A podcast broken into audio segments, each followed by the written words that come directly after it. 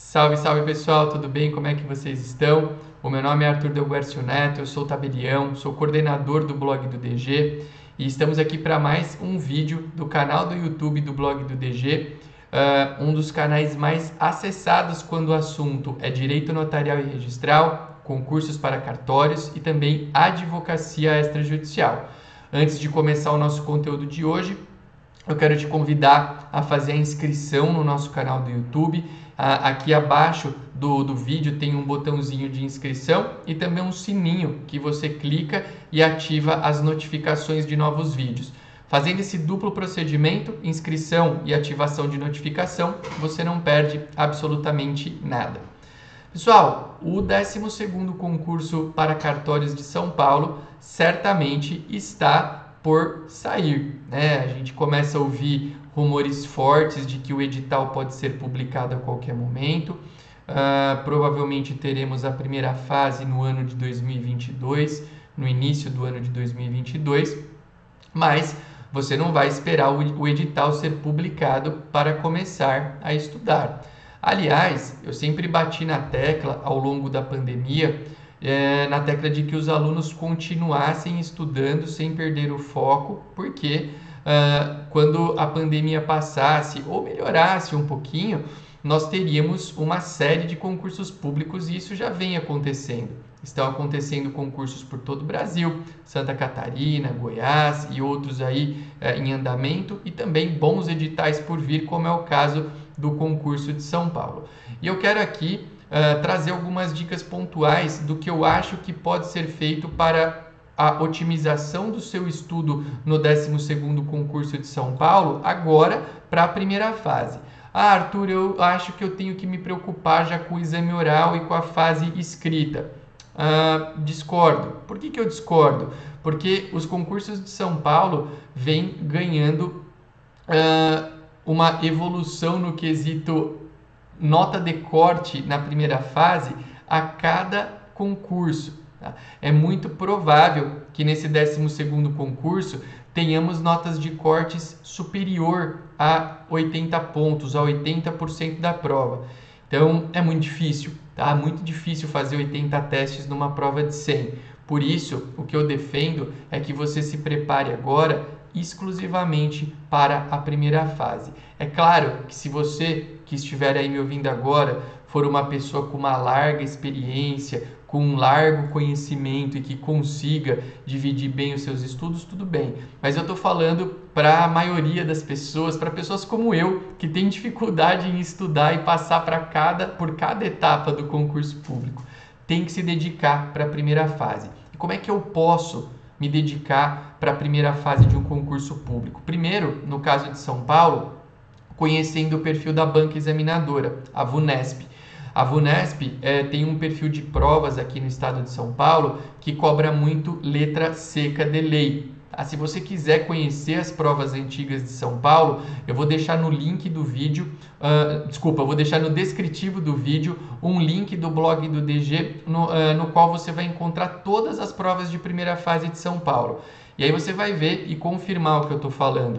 Uh, a divisão do, da proporção de matérias, 45% é direito notarial e registral, 15% direito civil, 10% constitucional, 10% administrativo. 80% da prova está concentrada nessas quatro matérias. Então você tem que estudar muito essas quatro matérias sem descuidar das outras. Por quê? Porque qualquer teste pode fazer a diferença na tua aprovação. Ai, Arthur, eu não vou, não vou estudar direito penal e processo penal. Respeitosamente discordo. Você tem que estudar, porque um ou dois testes podem fazer a diferença na sua aprovação.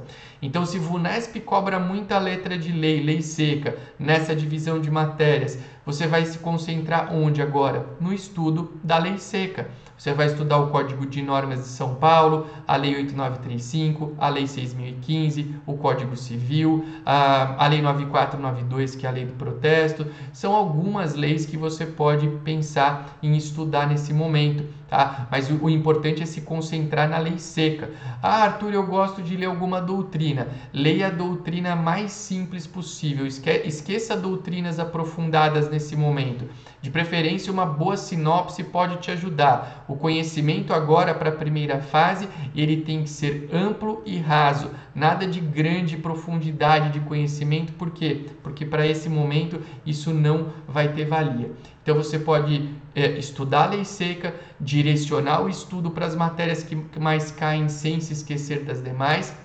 E um ponto também que eu penso ser bem interessante é você resolver questões de provas antigas ou até mesmo hoje existem alguns lugares que fazem questões simulados, é, fazer simulados. Por que, que você resolver fazer prova é importante? Para você treinar aquela hora do jogo, aquela hora que você vai disputar uma vaga para a segunda fase e simule efetivamente aquele momento uh, da prova. Senta quieto, senta por quatro horas, senta sem ter acesso a qualquer tipo de material e veja como seu desempenho foi. Procure melhorar nos pontos falhos, valorize o seu estudo, valorize o seu tempo. Então, essas são algumas dicas que eu acho bem bacanas de forma rápida para a primeira fase.